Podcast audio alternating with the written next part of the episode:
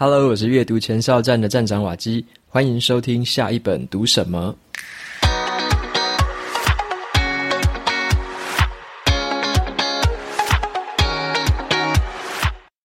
今天我想跟大家分享的这本书，它的书名叫做《隐性偏见》。隐性偏见呢，就是在讲说我们为什么都没有办法很平等的看待每个人。这个偏见呢，到底是从何而来？为什么会有这个现象？该怎么样破解这种惯性的思维？该怎么样跳出这种认知的陷阱？作者他也提出了一些方法，来告诉我们该怎么样终结偏见。好，那今天的节目里面就跟大家分享我摘录下来的几个重点。那么这本书呢，有出版社的赞助，抽奖证书两本，相关的方式放在节目资讯栏。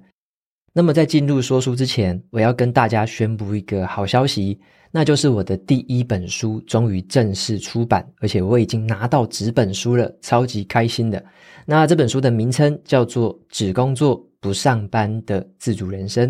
在讲的就是说我从为公司打拼到为自己工作的整个心路历程。我把我之前探索人生的更多可能性，然后怎么样设计出符合我理想，热情还有获利的工作模式，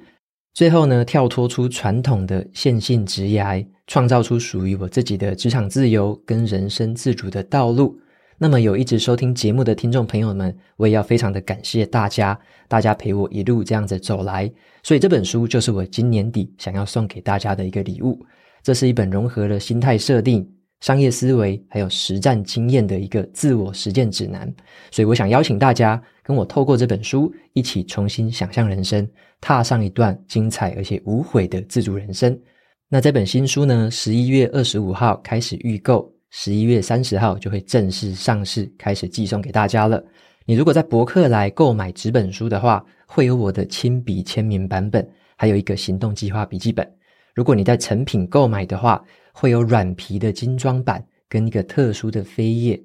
如果是购买电子书的朋友，透过 Kobo 读墨还有博客来的电子书购买的话，会有独家收录的我的亲身朗读的一封信，勇敢做自己。那透过这样子的一个方式，提供给大家不同版本的选择。那么，如果你有兴趣的话，可以到节目资讯栏参考看看我的第一本新书的相关购买方式。希望这本书可以在今年底的时候陪伴你。让你在明年开始的时候拥有新的勇气，可以做出不同的人生尝试。那就欢迎大家参考看看这本新书喽。那接下来呢，就回到今天的这本说书，叫做《隐性偏见》。首先，我一样要来跟大家问几个问题。我们先来想想看，到底是为什么哦？为什么美国的警察他们在面对黑人男性的时候，特别是在临检的时候，他们会感觉到很危险、很致命？第二个问题是，对于医生啊跟护理师来说，为什么人们会比较信赖男性医师的问诊，却比较信任女性护理师的照护？为什么有这个性别的差异呢？再来第三个问题是，为什么有很多的老师会认为说，肥胖的学生比较笨一点，然后呢，比较活泼外向的学生比较调皮？为什么老师会有这样的想法呢？最后一个问题哦。为什么女性的政治家还有学者，他们必须要加倍的努力，才能够获得跟男性相同的信赖程度呢？好，那这几个问题呢，我们听起来哦，它的背景的原因其实都来自于偏见。好，那这本书的主题就是在探讨这样子的一个偏见。隐性偏见的作者呢，他是美国一个很知名的记者，叫做杰西卡·诺戴尔。他经常在《纽约时报》还有《华盛顿邮报》上面一些知名的刊物去发表文章。他在二零一七年的时候呢，发表过一篇很热门的文章，文章的主题就叫做“这样的我们能够终结偏见吗？”那时候有一个实验正在进行啊，就叫做“终结偏见”的实验。那这篇文章就引起了广泛的回响，他就延续这个概念，继续写成这本书的完整内容。他经过过去十多年的调查呢，他发现了偏见为什么会形成，是因为呢，我们人类自然而然的就会把我们的个人经历还有社会的环境做出连结，形成一种惯性的思维。最后呢，这种惯性思维就变成了有意或者是无意之间所表现出来的偏见。在这本书里面呢，他就解释了偏见的普遍性，说明我们该如何去察觉这种偏见，并且呢，透过我们自己有意识的思考，还有一些有巧思的流程设计方式，去克服还有扭转这种根深蒂固的偏见。我觉得啊，这本书的撰写方式引人入胜，因为呢，它的作者是一位记者嘛，所以他介绍了非常多实际的案例，还有科学研究，文笔是非常流畅的。然后呢，它融合了很多的神经科学、行为科学，还有社会科学的观点。这是一本可以让我们去认识偏见、看见偏见。甚至呢，扭转偏见的一个很完整的指南。所以呢，在今天的节目里面，我就跟大家分享一些书里面提到的事情，还有我获得的一些启发。第一个要跟大家分享的是，既然这个书名叫做“隐性偏见”嘛，那这种偏见到底都藏在哪里呢？我们平常真的会发觉它吗？好，那我这边先来说一下结论哦，就是这个结论就是。偏见是藏在一些很难以察觉的地方，有时候连当事人他也没有办法发觉。在书里面有提到一个故事哦，让我印象非常的深刻。这是在讲一位科学家的故事，他现在已经去世了，但是他在生前的留下来的一些记录啊，跟大家在做一些访谈的这些细节，可以让我们去体会一下这个现象。他的名字呢叫做本巴雷斯。他是一位变性人，是从女性转换成男性的变性人。那他后来在科学上的成就被大家注意到，也是因为他转换成男性之后，他的整个生活开始有了上下颠倒的整个大幅度的翻转。接下来我来讲一些细节哦。她的成长过程呢，是一个女生嘛，她在一路上学业表现非常的优异。后来呢，她成为了史丹佛大学的神经生物学家。她在四十多岁的时候，她因为治疗癌症的关系，她的家族有那种癌症的病史嘛，所以她决定她把她的这个乳房切除掉，而且呢，她想要实现一个她长久以来的心愿，她想要变性成男生。那因为他一直以来从小到大到他四十多岁，在这一路上，他都认为说，身为女性的身份是他感觉非常不自在的，他在心里面是认定自己是男生的。所以他就做了这个重大的决定，在四十多岁的时候变性。好，那变性之后呢，他变成了男生。他原本很担心说，这整个科学界的同事啊，以前的这些同才会怎么看待他？他很担心说，他自己以前已经累积起来的学术成就会不会受到什么致命的打击？结果你知道吗？事情的发展跟他想的是完全相反。他在受访的时候，他就很详细的说出他的经验哦。在变性成为男性之后，他才发现哦，那一些不知道他是变性人的同事，就是以为他是男生的那些同事，或者说新的同事，他们呢更仔细的聆听他的意见。那一些人呢，他们不会质疑他的权威，因为他变性之后是变成了一个中年白人男性，所以在开会的时候呢，也不会有人打断他。在他讲一些话证据不够充分的时候呢，以前的他哦都会被人家质疑，但是现在他在证据不够充分的时候，别人是一再的相信他，甚至啊，在一场研讨会上面，他还听到了一个真的是啼笑皆非的一个评论哦，就是有另外一位科学家，他不知道说本巴雷斯是一个变性人，然后这个科学家呢就在聊天的时候跟大家说。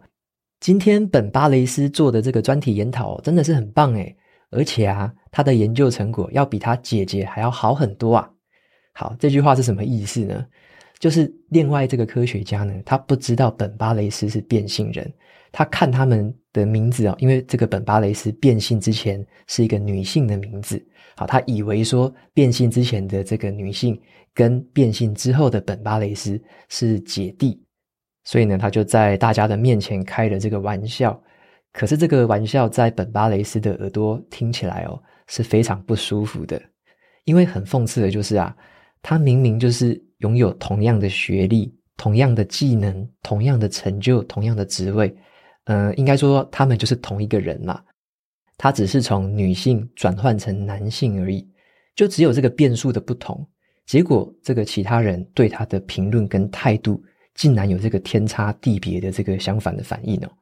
而且啊，他就回忆说，他以前还是女性的时候，他其实没有特别注意到说，原来有这样的刻板印象。他以前还是女性的时候，觉得说这种刻板印象跟自己很远呐。可是呢，变性之后，他才发现原来有这么明显的差异。好，以前他在还是女性的时候，他会认为说别人呢会质疑他，然后会认为说女性的科学能力比较差，这种刻板印象就会影响到其他人对他的看法。他以前就会比较缺少权威，在人家的眼中比较没有才华，而且呢，很容易打断他、否定他的这种专业能力。甚至他以前的一些老师啊、教授都曾经开他一些玩笑，例如说他以前的这个学艺表现很优异嘛，他的教授竟然跟他说：“你这次交的这个作业很好，是不是你男朋友帮你写的？”他每次听到这种话，他就觉得有点不舒服。可是直到他变性之后，他才发现这种很巨大的性别上面的一些歧视跟偏见。以前的他呢，以为自己离这个性别歧视很远呢，可是呢，遭受这个重大打击之后，他才发现说，原来人们的心中有这种根深蒂固的偏见。因此呢，这个这本书的作者他就在探讨说，到底是从什么时候我们形成的这种偏见？这种偏见到底是从哪里来的？好，那接下来就是我要跟大家分享的第二个重点。为什么偏见会自然而然的就养成了呢？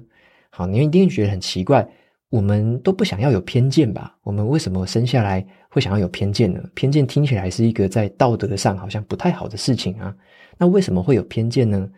其实呢，这就是一个很关键的一个人类的一个自然倾向，那就是我们人类会想要对于一些事情做出分类。什么是分类呢？像是一个小孩子，他刚出生的时候，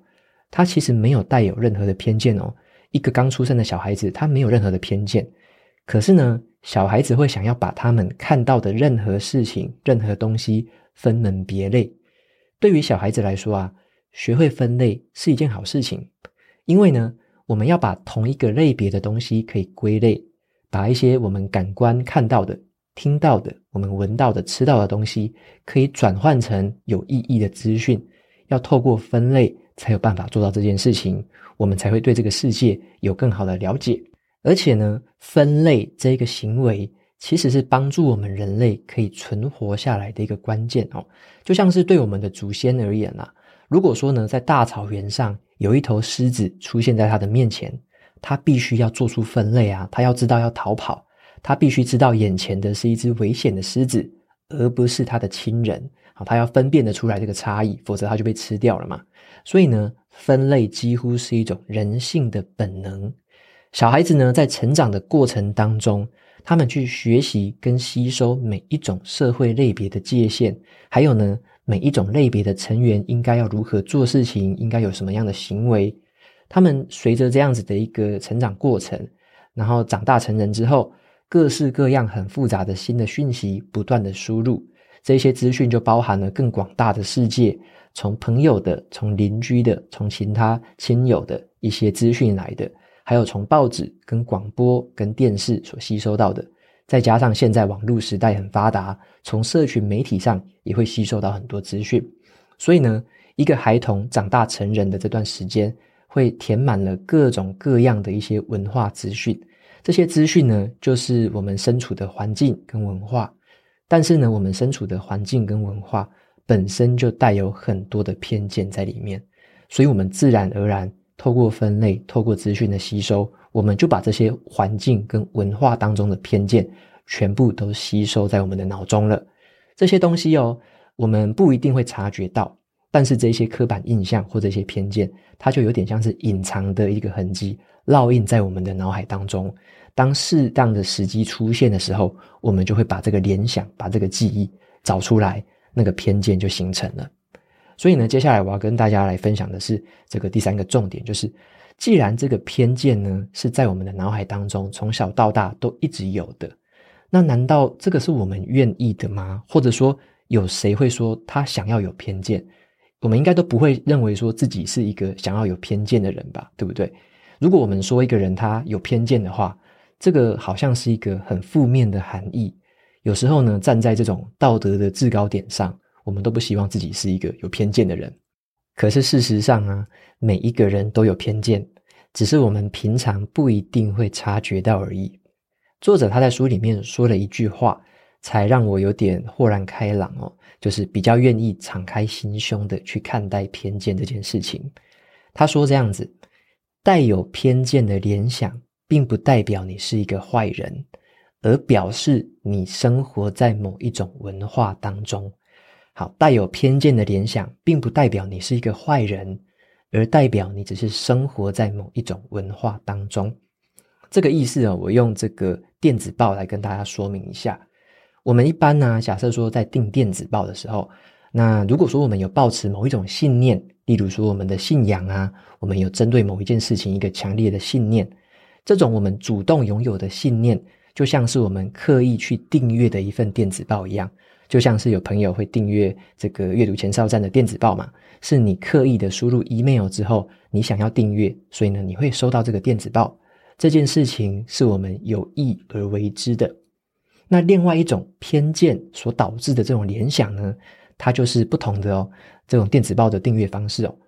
偏见产生出来的联想，就很像是某一家可能是专门在传垃圾讯息的公司哦，它可能透过什么方式去取得了你的 email。结果他就开始发 email 垃圾邮件给你。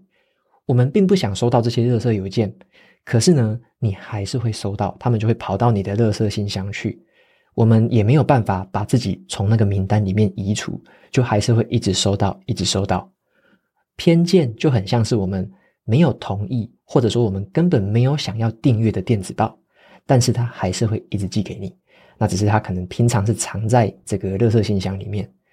那这样子的一种偏见，它几乎是无所不在哦，到处都是这样子的一个偏见的现象。那从严重的程度到轻微的程度，其实都有。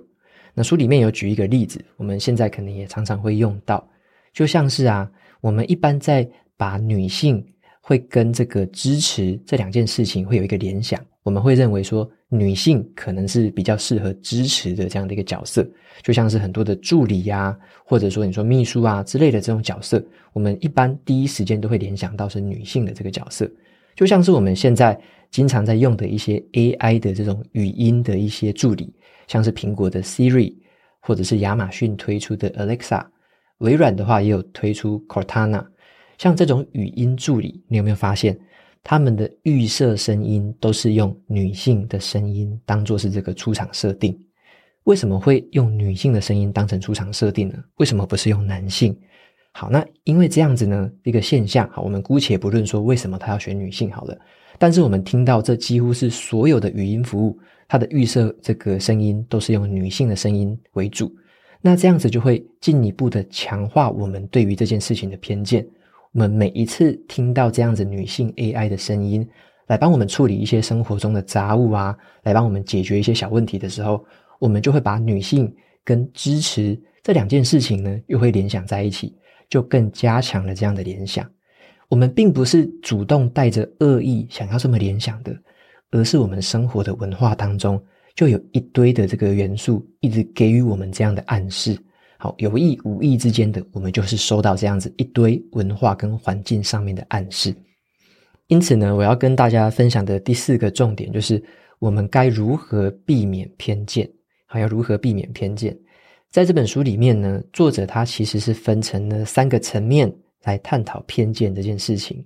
由大到小，哈，分别是这样子。最大的是环境跟文化，好，在中间的是组织的规则，还有一些法条。在最小的层面，就是个人的行为，所以作者他就得出了一个结论：这三个层面彼此之间是环环相扣，而且是相互影响的。它并不是什么谁需要先改变的问题哦，或者说谁之后再改变就可以了，而是我们必须同时之间在各个层面都一起去努力。举个例子来说好了，像个人的行为，书里面就有分享了一些故事。像是前面我有提到说，美国的警察他们在面对黑人男性的时候，就会有这种感觉到危险的偏见嘛。那书中就有提到，有一些警察呢，他们就透过一些特殊的训练方式来改善这种偏见的现象。那他们就透过正念的一个方法来改善。这个正念就是说，先察觉自身的偏见。好，你要先察觉到自己有什么偏见，然后再选择去做出更客观的一个判断跟行为。所以说，正念这件事情在对抗这个偏见是很有用的一件事。我觉得呢，这本书可以带给我们一个很大的帮助，就是说，让我们知道说，先有一个自觉。这个自觉就是我们要先察觉出自己可能是有偏见的，我们要先看见这个偏见。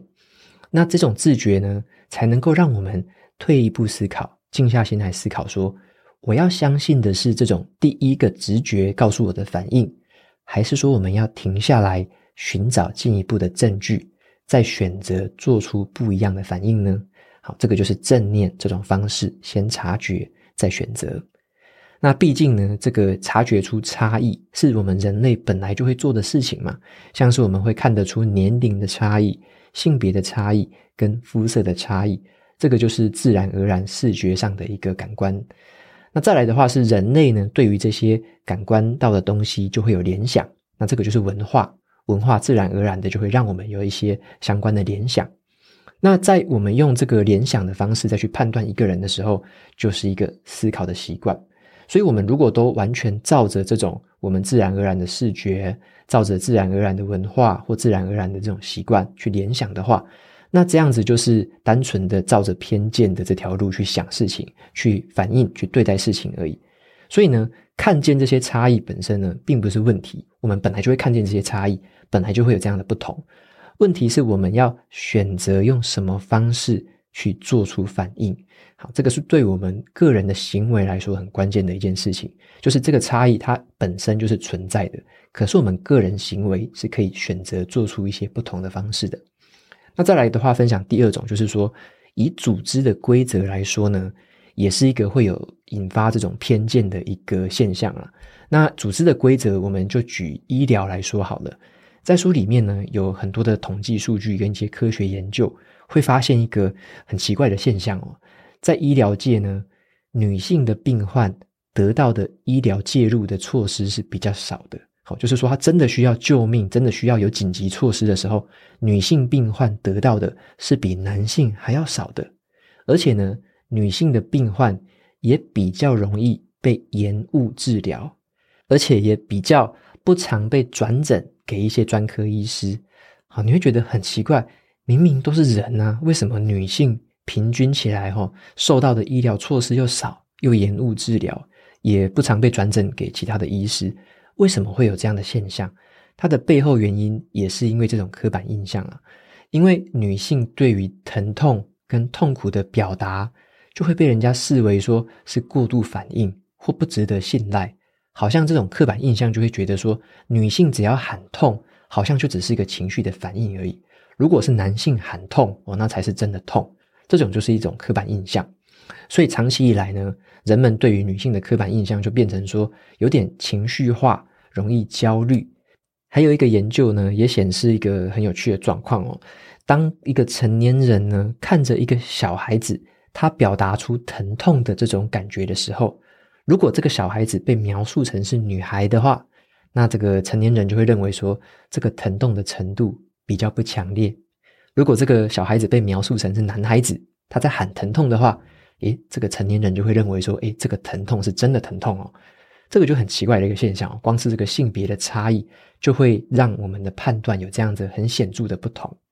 而且这种医疗延误的现象，也会以不同的偏见形式发生在其他的群体当中，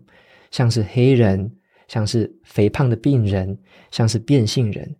有很多不同的群体在医疗的这个整个流程跟体制上面，都会受到不同程度的偏见对待。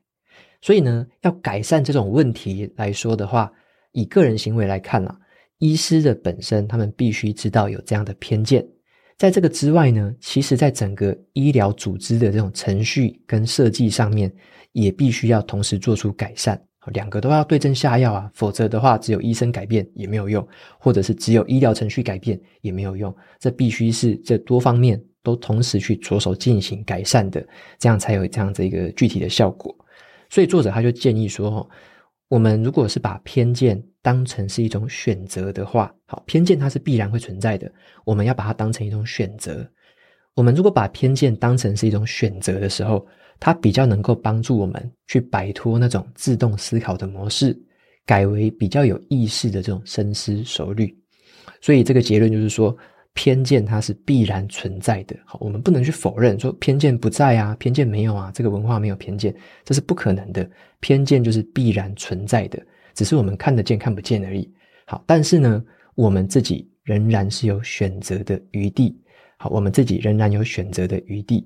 所以这本书的作者呢，他也在某一次的访谈当中，我有看到他讲出一个他认为的一个简单的结论，就是这样子。虽然说他这个偏见是存在于环境跟文化，也存在于组织的规范跟法条里面，甚至是我们个人行为都有偏见。可是他认为说，这三个环节都必须同时去着手，啊，同时去改善，彼此是环环相扣的。那对于我们自己个人来说啦，我们个人一定要做出改变呢，因为这些法规、这些文化跟环境。也是从我们个人会出发才能够去修改的嘛，所以当然最优先的也是我们个人需要先做出这样子对于偏见的认识，然后呢再选择我们要去反应、我们要去处理的方式，可以有什么不一样的选择。所以以上呢就是这本书的几个重点的跟大家的快速分享哦。那最后的话来总结一下啦，就是我认为这本书呢是让我们来成为一个更有人性的自己。好，是这么说的啦，就是我们虽然说很容易呢，把某些族群都归类成同一类的人，好，那加上这个媒体跟文化的催化，我们有时候会带有那种以偏概全的镜片去看别人，我们就会把人家都过度简化了，或过度的同质化，就会觉得说，诶，某一类的人他一定就是那样子，这种就是有点以偏概全，也是一种偏见，我们就把对方当成了过度简化的人。但是事实上是什么？每个人都是复杂的，好，每个人都是复杂的。当我们知道，或者是我们承认每个人都是复杂的，同一个群体里面也有非常复杂的组成。当我们真正知道这件事情之后，我们才不会用过度简化的方式去把人家做出分类，然后导致出更多的偏见。所以呢，《隐性偏见》这本书，它就是透过一个很宏观的角度。带我们去认识说，偏见在我们人类的生活和文化当中所呈现出来的样貌。那我最惊讶的就是说，我们身边竟然有这么多难以察觉的偏见，平常的时候都藏在那边，我们没有发现。可是当我们仔细去检视自己的想法的时候，哦，包含说我自己，我们就会发现说，自己的心中真的存在着好多好多的偏见。所以，为了克服偏见呢，我们必须先看见偏见。那这本书，我觉得就是一个很好的起点。然而呢，就像这本书哦带给我的冲击，就是说，偏见它很像是一把双面刃。这个偏见呢，对某些人呢是有害的，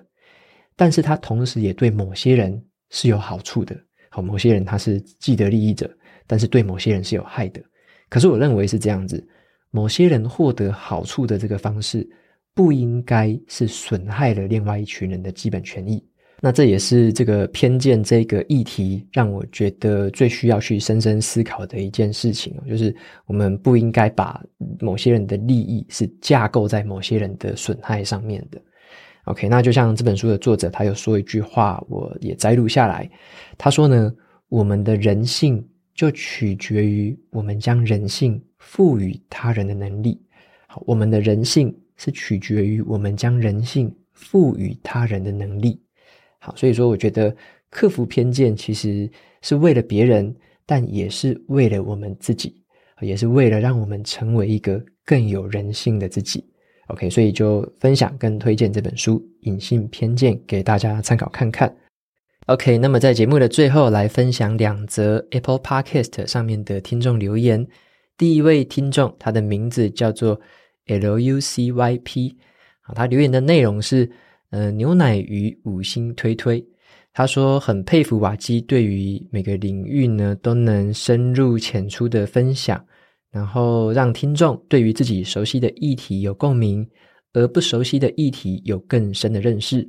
已经是老粉的我，听到今天的分享，影响力习惯真的是很有感觉。想要请问瓦基，要如何在影响力成员的角色当中，又不会 burn out？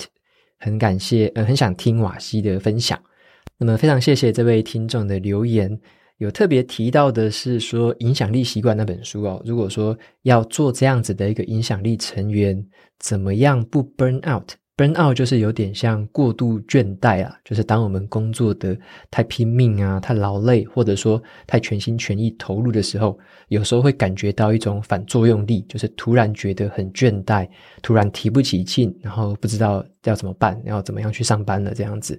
那么这样子一个议题。比较详细版的回答，我会推荐我自己的新书，就是只工作不上班的自主人生。好，为什么会这样说？因为我在写这本书的里面有提到两个不同的桥段，都是我感觉到 burn out 的时候。好，第一个时候是我在准备升任这个，准备升到副理阶级的时候，在副理之前的一个叫做 leader 的角色，那个时候我有一次的 burn out。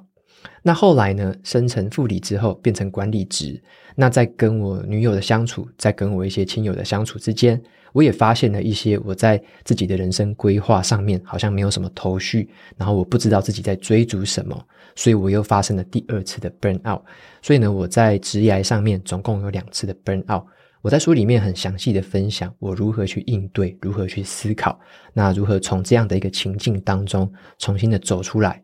那当然，这个比较简短版的一个回答就是这样子。当我们有遇到这种情况，或即将遇到这种情况的时候，我们真的就是要有一段时间，然后静下心来，你可以跟别人去聊聊看，或者说透过自己，像我自己是从书里面去找一些答案嘛。我透过一些其他的不同的观点的一些刺激，让我自己去思考一些其他的可能性，重新的去思考我人生的规划，像是我的目标到底是什么。我到底在追寻什么？我想要的人生意义到底是什么？我重新去思考一下，然后再思考到我职场上面，或者说我要做斜杠事业，我该做什么事情？我要再创造什么价值？我现在所拼命的，我现在所努力的东西，到底是不是符合我在追寻的这个长远的价值？好，所以说我在书里面蛮详细的分享了这个部分，然后也解释了为什么会遇到 burnout，那 burnout 之后我又做了哪些事情。所以呢，如果比较详细版的话，我就推荐我自己新书的内容，可以让你有比较完整的一个了解，跟后续步骤的一个可以怎么样做，怎么样思考，怎么样选择。那再来的话是第二位听众，他的名字叫做 Sunny 二七二七二七二七二七，啊，他说感恩瓦基。谢谢瓦基总是用心准备节目题材与内容，可以深深感受到自身对于阅读的喜爱，以及想要带给听众更多收获的理念。同时呢，也不忘给予中肯不偏颇的意见。认为内容可能比较缺乏科学验证的时候，也会多加提醒听众要注意去思考跟判断。会接触到瓦基的节目是来自于公司主管的分享，听了几次之后，也渐渐养成习惯。虽然说不是这么准时的，每次都第一时间收听最新的一集，但是呢，只要有通勤、去健身房，还有这些时间，就会拿起耳机翻翻上一次听到哪里，然后再搭配部落格的文字版本一起去吸收跟理解的效果是更好的。对于比较难专心看完一本书的我，这个频道实在是推到不能再推，我也推荐给了自己的同事甚至家人一起来听。真的很谢谢瓦基提供这么优质的内容，我会持续收听的。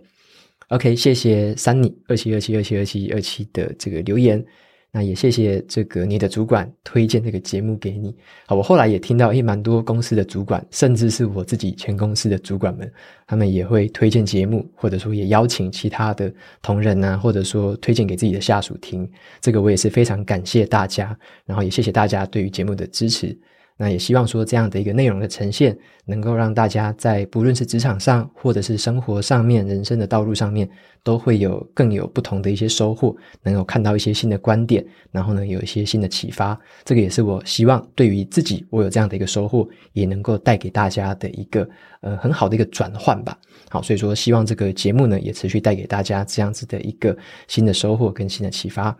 OK，那今天的节目呢，到这边就正式进入了尾声。如果你喜欢今天的内容，欢迎订阅下一本读什么，然后在 Apple Podcast 留下评论，推荐给其他的听众。你也可以用行动支持我，一次性的或每个月的赞助九十九元，帮助这个频道持续运作。如果你对于频道有任何的想法，或者是想要问我的问题，都欢迎在节目资讯栏里面有一个传送门连接，可以找到留言给我的方式。我每周呢也会在阅读前哨站的部落格分享读书心得，喜欢读文字版的朋友可以去订阅我的免费电子报。好的，下一本读什么？我们下次见喽，拜拜。